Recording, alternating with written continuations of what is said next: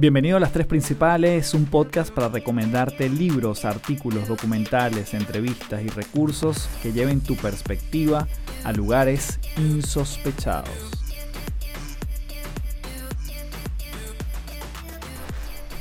Hello, hello, bienvenido a otro episodio de Las Tres Principales. Yo estoy muy contento por varias razones. Atención, muy importante vamos a hacer varios anuncios el día de hoy. Número uno, vamos a hablar de hoy, el tema de hoy tiene que ver con pedir ayuda. ¿Cuántas veces nos tardamos en pedir ayuda a otro? Eh, creer que somos omnipotentes y que no necesitamos la ayuda de nadie. Creer que vamos a solucionar algo por nuestros propios medios.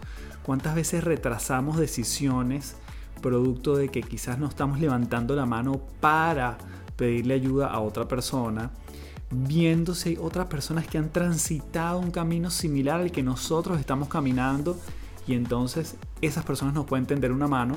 De eso vamos a estar hablando hoy, porque el pedir ayuda se ha convertido en algo más importante que nunca, quizás en los últimos cinco años, por decirlo así.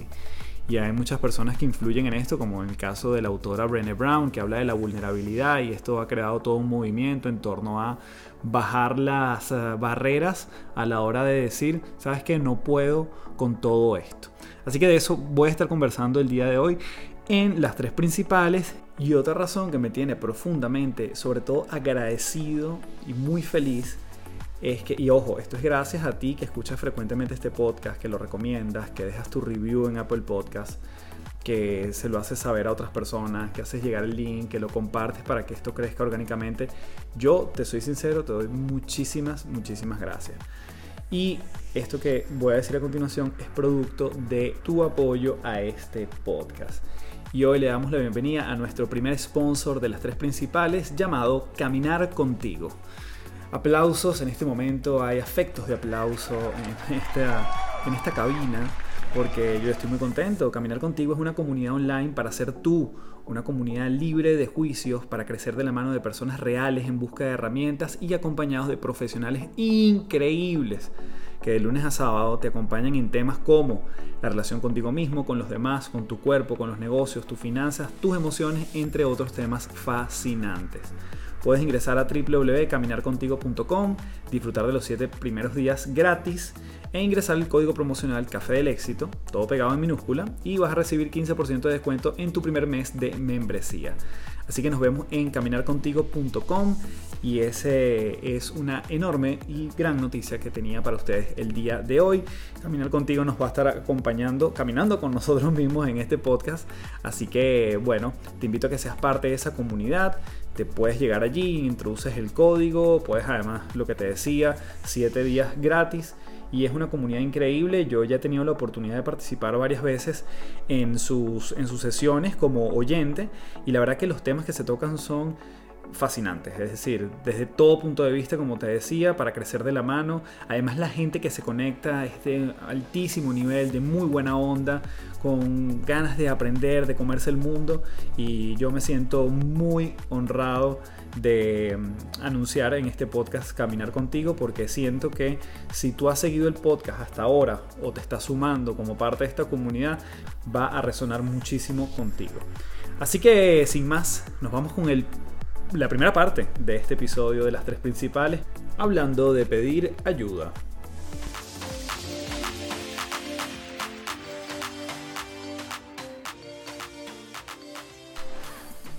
Bueno, en esta primera parte voy a comenzar contándote una historia personal. En esta oportunidad a mí me había llegado la inquietud de escribir mi primer libro. Eso fue ya en el año 2000, me atrevería a decir que fue 2013, donde ya yo tenía una serie de artículos que venía escribiendo y en algún punto eran artículos y por otra parte eran entrevistas que yo había hecho. Entonces yo dije, bueno, ¿qué pasa si esto lo empaqueto, le doy un hilo conductor y lo transformo en un libro? Yo acababa de emprender y bueno, perfecto, empiezo a hacer como ese proceso, empiezo a transcribir las, las entrevistas que las tenía básicamente nada más en audio, empiezo a darle ese hilo conductor donde los artículos más o menos tengan la misma tónica y que hablen de un tema macro en general, digamos en este caso era desarrollo personal, y empieza todo ese proceso Y bueno, termino llevando a Word todo esto.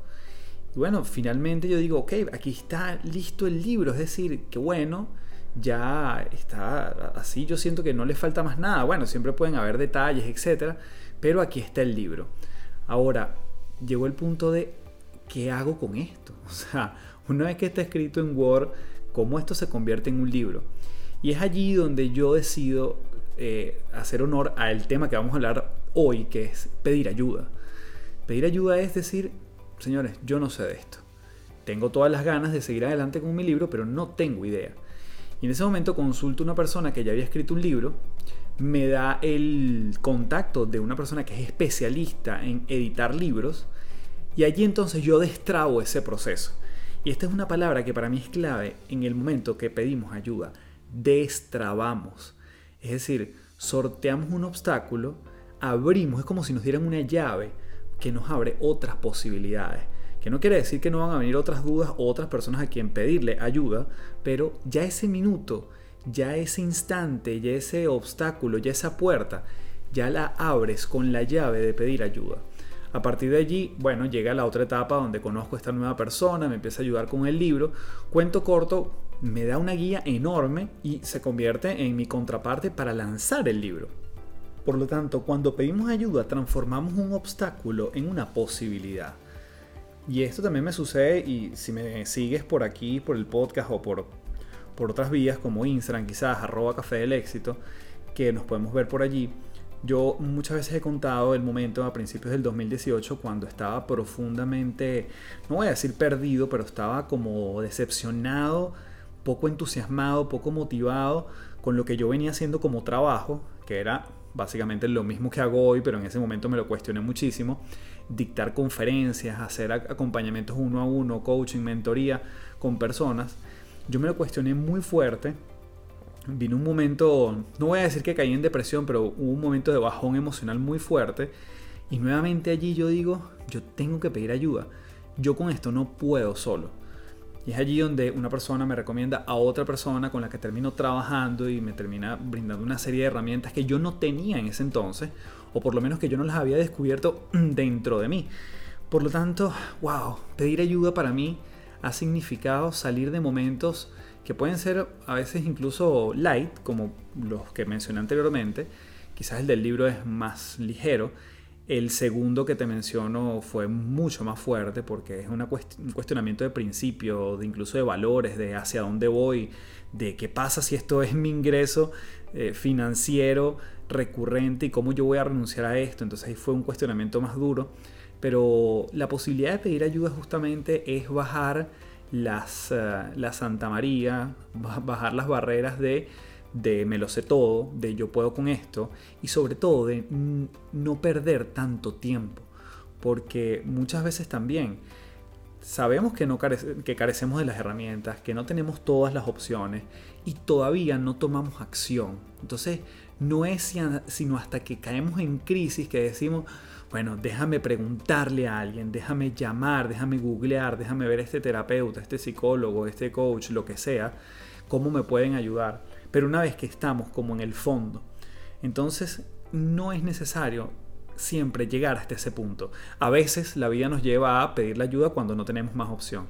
Pero la ayuda se convierte en un mecanismo enorme y como les decía anteriormente, en esa llave. Hay una bonita frase que ejemplifica esto y es de San Agustín que dice, si necesitas una mano, recuerda que yo tengo dos. Por lo tanto, yo creo que ese es el principio muchas veces del altruismo y que muchas veces nos olvidamos cuando tenemos la posibilidad de pedir ayuda a otras personas, incluso en situaciones en las que sabemos que el otro pudiese brindarnos ayuda, pero somos incapaces de solicitarla. Y de esta forma de, realmente nos estamos privando de nosotros protegernos física e incluso emocionalmente. El miedo a lo que otros piensen o no saber cómo pedir la ayuda explican muchas veces por qué no lo hacemos. Y más adelante voy a estar hablando de las razones de por qué no pedimos ayuda, por qué nos cuesta pedir ayuda. El hecho de contar con la, con la colaboración de quienes nos rodean es uno de los mayores beneficios de los que un ser humano puede disfrutar al pertenecer a un grupo Y muchos estudios, mucha parte de la ciencia ha ido investigando del valor que posee tener una red de apoyo, una red social, que no es una red social como Instagram o Facebook, sino es una red de apoyo, un grupo de personas que no tiene que ver tampoco con la cantidad, sino con la calidad, que nos pueden brindar apoyo para nuestra salud eh, mental y física, como decía anteriormente. Según diferentes estudios, y esto lo, traje de, de un artículo, el correcto apoyo social percibido, bien sea a nivel económico, emocional, afectivo, es uno de los principales amortiguadores de las emociones con carga afectiva negativa, como por ejemplo la ansiedad, el enfado, la tristeza, además que contribuye a mejorar nuestro estado de salud en general, favoreciendo por ejemplo una mayor adherencia a pautas médicas o animando a seguir un estilo de vida saludable. ¿Qué es lo que sucede con todo esto? Lo malo es que el apoyo social no siempre viene solo a veces hay que demandarlo. Muchas veces cuando nos preguntan, y esto yo creo que es algo que todos caemos en eso, te dicen, ¿cómo estás tú? Bien. Y si te indagan un poquito en cuanto a la cara o que te ven distinto, normalmente la, la, rápida respuesta es decir, no, no, todo está bien, todo está bien. Es decir, si no me estás preguntando demasiado, si no indago mucho, la verdad que yo pudiese pensar que muchos a mi alrededor están bien, entre comillas. Entonces, bueno, no saber pedir ayuda expresando nuestras necesidades físicas y emocionales puede ser un obstáculo sin duda importante para disfrutar de una buena calidad de vida. Ahora, ¿qué pasa cuando sucede lo contrario? Cuando sucede lo contrario, pedir ayuda se asocia con la experiencia de emociones positivas como la satisfacción y la sensación de pertenecer a un grupo o de sentirte muchas veces querido, cuidado por otro. Y, esa tranquilidad yo creo que muchas veces yo la asocio con paz. Y no significa depender del otro o que el otro me va a salvar. Tiene que ver con que, mira, yo sé que si finalmente yo estoy transitando un momento duro, cuento con personas que me pueden echar una mano. Entonces para cerrar esta primera parte me gustaría decir varias cosas con respecto a el hecho de pedir ayuda. Esto sin duda es un acto de valentía y yo siempre digo que la valentía no es la ausencia de miedo, sino es el miedo caminando. Y el miedo caminando quiere decir que, bueno, yo voy a atreverme a pedir ayuda, a levantar la mano, a manifestar lo que siento, bueno, sin necesariamente saber qué me va a decir el otro o cómo va a reaccionar el otro, pero tiene que ver justamente con el hecho de yo encontrar, transformar ese obstáculo en una posibilidad en alguien que me, a lo mejor no me da una respuesta inmediata, pero me puede redirigir a una persona que me pueda ayudar.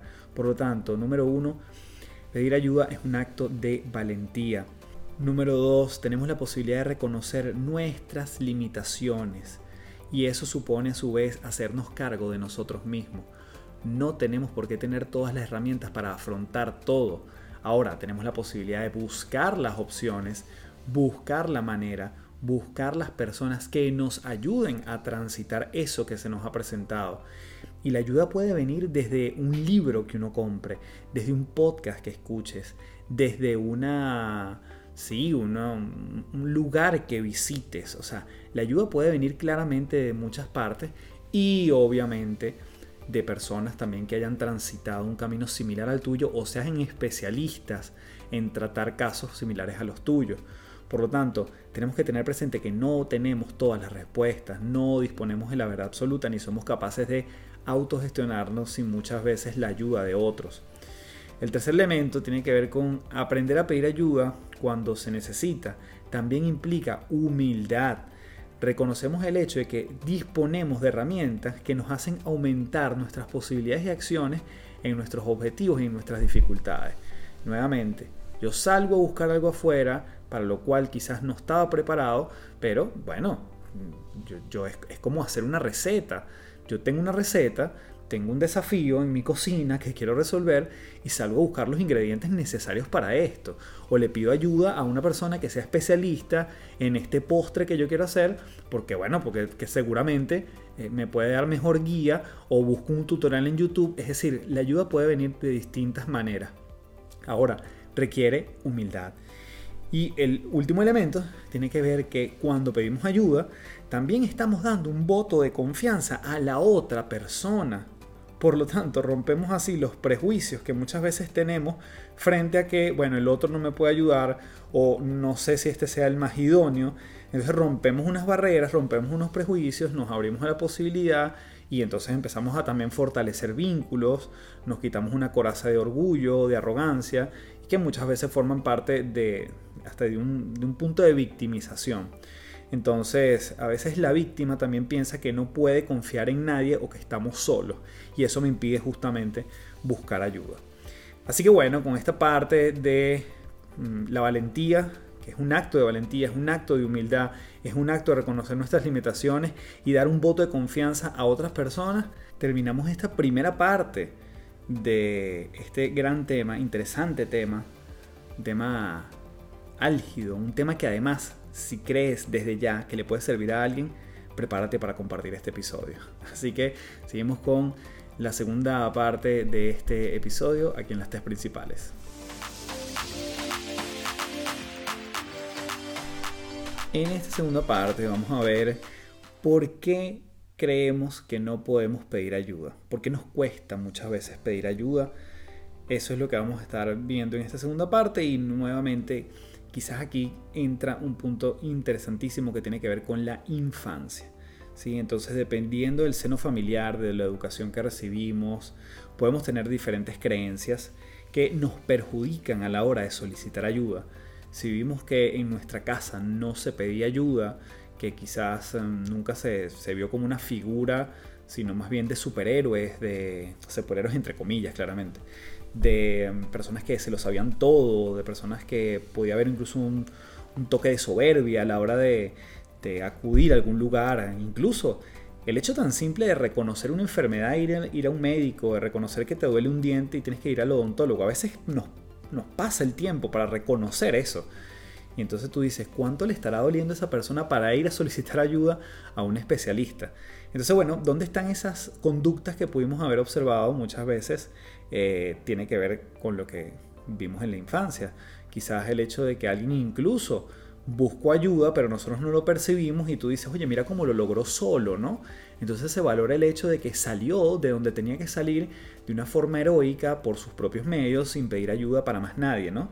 Y entonces además tienes un componente de reconocimiento, eso en el fondo lo estamos aplaudiendo, ¿no? Entonces, eh, bueno, otro punto de por qué muchas veces no pedimos ayuda tiene que ver con baja autoestima y es relacionado con, lo anterior, ¿no? A veces tiene que ver también con, con la parte de la infancia, donde esa persona quizás creció bajo un sistema rígido, con elevados niveles de autoexigencia, de superación personal, en el que prácticamente pedir ayuda también era como molestar a los demás. Era como una expresión a veces de debilidad, de incluso, muy importante esta palabra, de sentirse inferior a los demás. Y nuevamente esas son creencias.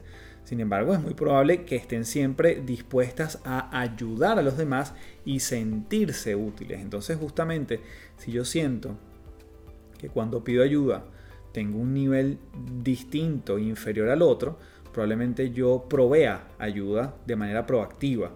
Este, no siempre es así, pero puede ser también un elemento que salga a relucir porque yo te vengo a salvar. Eh, otra razón de por qué no pedimos ayuda es orgullo.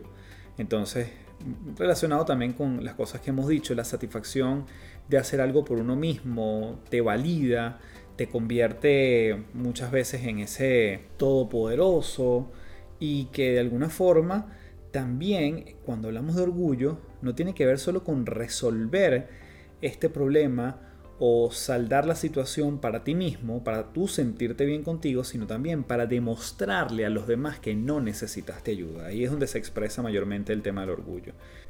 Y lo otro tiene que ver con experiencias pasadas. Puede ocurrir que de manera reiterada se ha pedido ayuda a las demás personas o compañeros o personas del trabajo y entonces tuviste un punto donde se burlaron de ti, no fuiste bien visto, no te ayudaron de la manera como tú esperabas, la ayuda que te brindaron no fue la propicia y no te ayudó a, vamos a decir, a progresar, entonces esa petición se volvió en nuestra contra, en nuestra.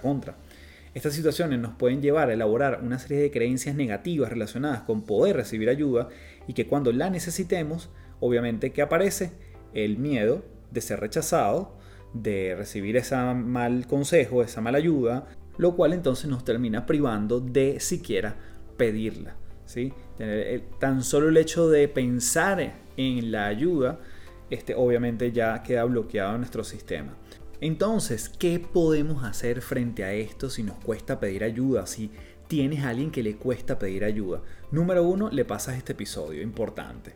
Para que tú le digas, oye, ¿sabes qué? Me gustó este episodio. Y ya el solo hecho, ya esa persona puede decir, eh, entender el metamensaje y decir, oye, mira, que hay cosas que yo puedo trabajar si me volteo a alguien que me pueda tender una mano.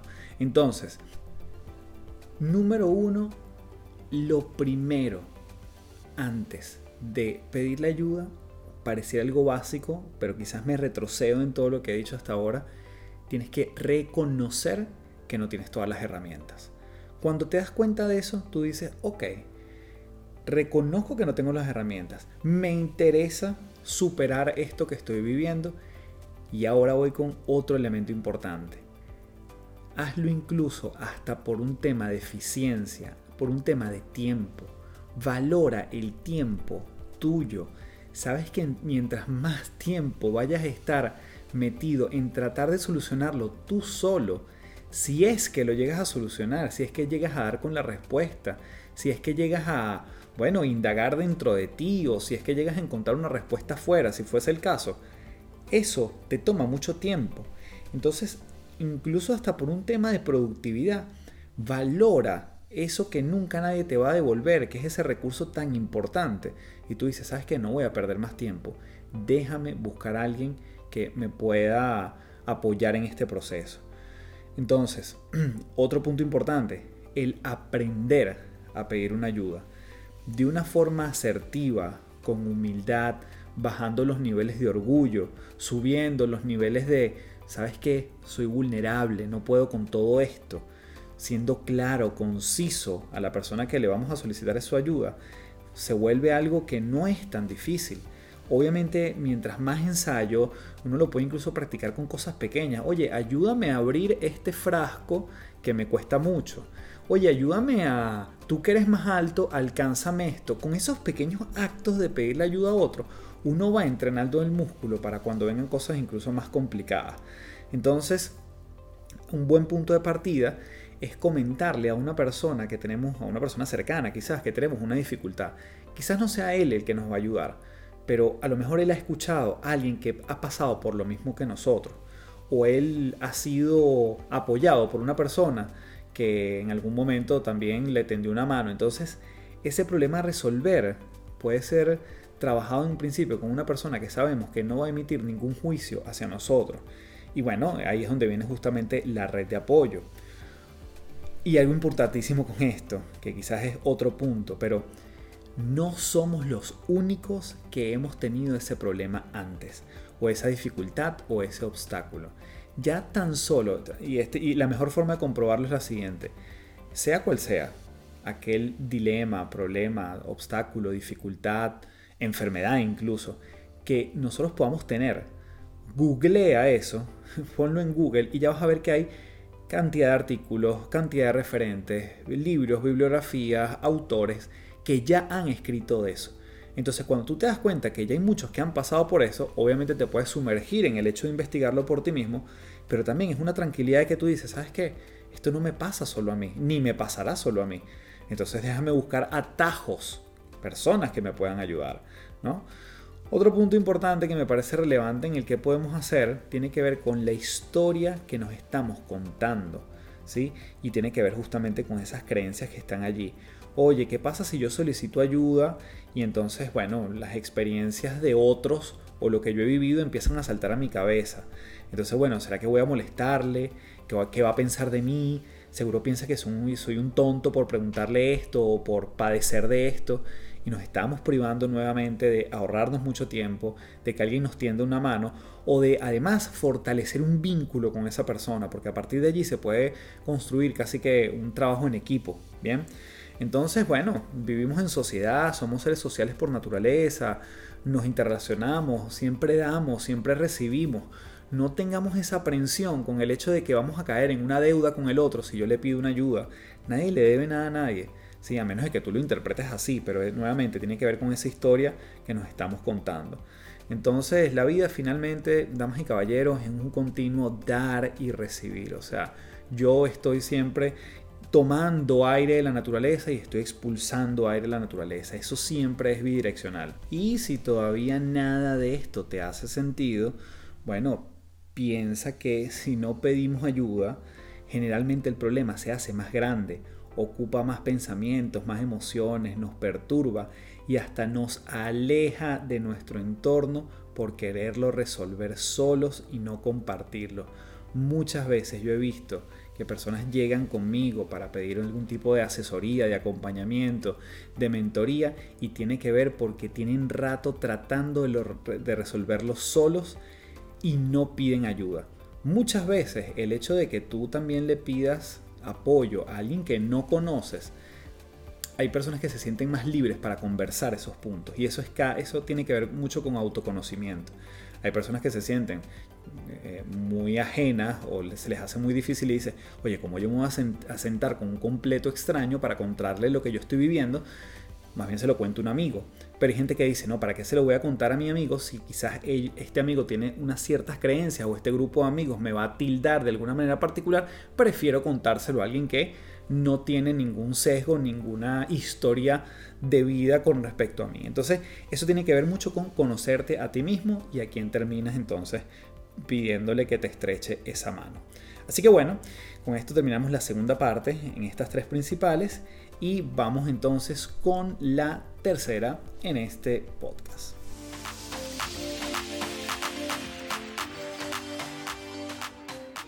Bueno, en esta parte te planteo algunas cosas como a tomar en cuenta, ¿sí? Entonces, es importante que tú también sopeses, que vayas a equilibrar qué tanto merece pedir ayuda, ¿sí? qué tan propicio es pedir ayuda, porque tan malo es no pedir ayuda nunca como pedirla para todo. Entonces, ve cómo eso te está sumando para tu evolución y tu desarrollo. Porque si yo espero que el otro me resuelva, yo no desarrollo herramientas, ¿ok? Y te quedas incluso básicamente bloqueado en una zona eh, conocida. Normalmente, ¿qué es lo que sucede con la ayuda? La ayuda, la buena ayuda no es quien te hace las cosas por ti necesariamente.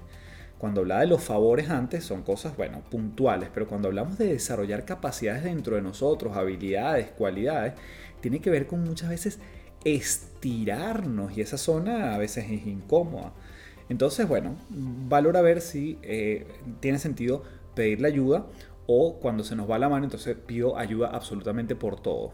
Entonces, bueno, yo creo que ese no es el caso específicamente de el, común denominador de lo que estamos hablando en este podcast, pero sí tiene que ver con, bueno, en qué punto pido, en qué punto lo resuelvo por mí mismo. Nuevamente, si yo cada vez que voy a buscar cómo se escribe una palabra, le pregunto a mi esposa, que ella es, no sé, estoy diciendo un ejemplo, ella es profesora de literatura y tiene mejor ortografía que yo, es mucho más fácil pedirle ayuda a ella y volteármela que buscar la solución en Google y decir, ah, ok, déjame entender por qué esta palabra sí lleva acento o no lleva acento. Entonces eso se extrapola a cosas más contundentes. Si yo espero que el otro me resuelva, cuánto yo estoy dejando de estirarme, de incomodarme, que también se puede ser una razón por la cual no, pide ayuda todo el tiempo, yo, yo esté buscando ayuda todo el tiempo, o más bien yo realmente estoy diciendo, déjame yo buscar por mis propios medios eso sí, con un tiempo límite, lo que veíamos anteriormente, cuánto estoy valorando mi tiempo. Otra consideración importante, ¿a quién le estamos pidiendo ayuda? ¿Sí? Entonces yo creo que ahí es interesantísimo eh, saber gestionar los, vamos a llamarlos, los recursos humanos de las personas que nos rodean. Entonces, bueno, sí, quizás tu mamá es la mejor para darte consejos de cómo curarte de una gripe, porque te conoce de toda la vida y ella sabe cuál es la pastilla o cuál es el, la, bebida o cuál es la limonada que te tienes que tomar y cuánto azúcar y cuánta miel le tienes que poner. Está bien, eso es, eso es lo que mi mamá me puede sumar. Pero es importante también calibrar qué te puede dar cada persona. De lo contrario, puedes encontrar un no y bueno, obviamente le solicitaste a alguien algo que no te puede entregar o, con, te entrega un apoyo que resulta siendo menos de lo que esperabas, ¿no? porque, pero no tiene que ver con esa persona, tiene que ver con que le solicitamos nosotros una ayuda a alguien que no tenía todas las herramientas. Incluso ahí puede haber un tema de, decepción o de, mira, quedé peor casi que después de esta, de esta consulta. Entonces, nuevamente, la persona adecuada este, es lo que uno tiene que ir como indagando en ese ensayo y error de a quien vamos pidiendo ayuda dependiendo del área, dependiendo de la experiencia, dependiendo de lo que estemos viviendo y lo que nosotros también vemos en el otro. Otra cosa que pareciera una obviedad, pero también es relevante. A la hora de pedir ayuda, hay que evaluar el momento y la situación idónea, incluso el lugar.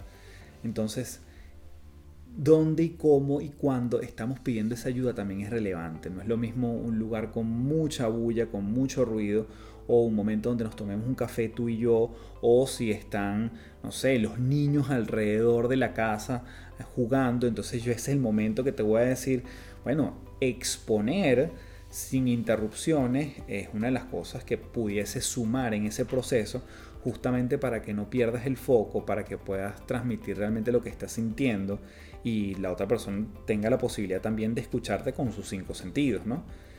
Y ahí nos vamos con el otro punto. Es importante prestar atención a nuestra, nuestro comportamiento, nuestra conducta no verbal, ¿sí? Entonces, en lugar de decirle, oye, tengo un problema y necesito tu ayuda, podemos también trabajar el hecho de cómo lo decimos y decimos, oye, me gustaría contar contigo para que me ayudes a. Entonces, a veces pareciera una sutileza, pero cuando yo digo, yo tengo un problema en mi casa de tal cosa, tal cosa, es distinto que yo diga, yo tengo un reto en mi casa de tal cosa, tal cosa. El reto abre posibilidades, el problema trae más problemas. Entonces, ve a ver cuánto te está resultando en esa conversación cuando finalmente te atreves a pedir ayuda, cuánto te está trayendo, tiene que ver también de la forma como lo estamos pidiendo. Otra cosa que, es relevante es expresar esas necesidades con exactitud y es dejarle claro a la otra persona lo que esperas de, ella. Muchas veces salimos en, la, búsqueda de esa ayuda y de una manera, digamos, ingenua, sin mala intención, pero básicamente es como que te conté un problema y la otra persona se va como con ese problema en la espalda y no tiene idea qué hacer con eso. Entonces, ¿qué necesitas tú del otro? ¿O qué te gustaría en principio? ¿O qué crees tú que el otro te puede aportar? Es importante también dejarlo sobre la mesa. Creo que también eso se conecta con algo y es que, oye, si hay alguna posibilidad de que tú ofrezcas algo a cambio de esa ayuda, también es relevante, quizás incluso para tu paz mental, como para no quedar con el hecho de, oye, ahora me debe, le, debo algo o me debe entregar una respuesta y yo no sé qué hacer con eso. Entonces yo siempre digo incluso que ese a cambio no es que yo tengo que hacer algo por ti, entonces tú me diste un buen consejo, entonces yo tengo que buscar, no sé, te, invito a una comida o te invito a mi casa o no, no nos desesperemos con ese tipo de retribuciones. Cuando hablamos de buscar algo a cambio es incluso la sutileza de darme la vuelta días después y decirte, ¿sabes qué? Seguí tu consejo, hice lo que me sugeriste, o simplemente fui a la cita con este doctor que tú me recomendaste, o oye, ¿sabes qué? Contacté a este entrenador y entonces me voy a, poner en contacto con él para empezar a trabajar la semana que viene. Solamente el hecho de darle retroalimentación de cómo te fue siguiendo esa, esa suerte de ayuda ya es un enorme, una enorme retribución para esa persona porque básicamente qué estás haciendo en, esa, en ese feedback, estás honrando el tiempo que él te dedicó. Entonces yo siempre digo, cuando, sobre todo cuando trabajo con emprendedores, oye, salgan a buscar un mentor que los ayude, no le pierdan la pista, no es que sigan los consejos o no, es que obviamente después le den retroalimentación de cómo le fue de qué le faltó, de qué, cómo le sumó, de qué hicieron a su estilo. Todo eso forma parte de que la otra persona te tome en serio para una próxima ocasión o incluso cuando a él le toque pedirte ayuda a ti. Y por último, yo creo que tiene que ver claramente con evaluar cómo te va. Este, lo que no se mide, lamentablemente, no se puede mejorar. Entonces hay que analizar la situación este, para valorar el proceso, este, para ver si puedes seguir pidiendo ayuda, si necesitas otro escalón de ayuda o si básicamente has podido transitar con lo que te han brindado de diferentes vías para tú evolucionar en ese proceso, transitar, trascender ese espacio, tú vas viendo. Pero es importante evaluar o incluso si fuese el caso medir cómo está haciendo ese avance. Bien, así que con esto despedimos la tercera parte aquí en las tres principales.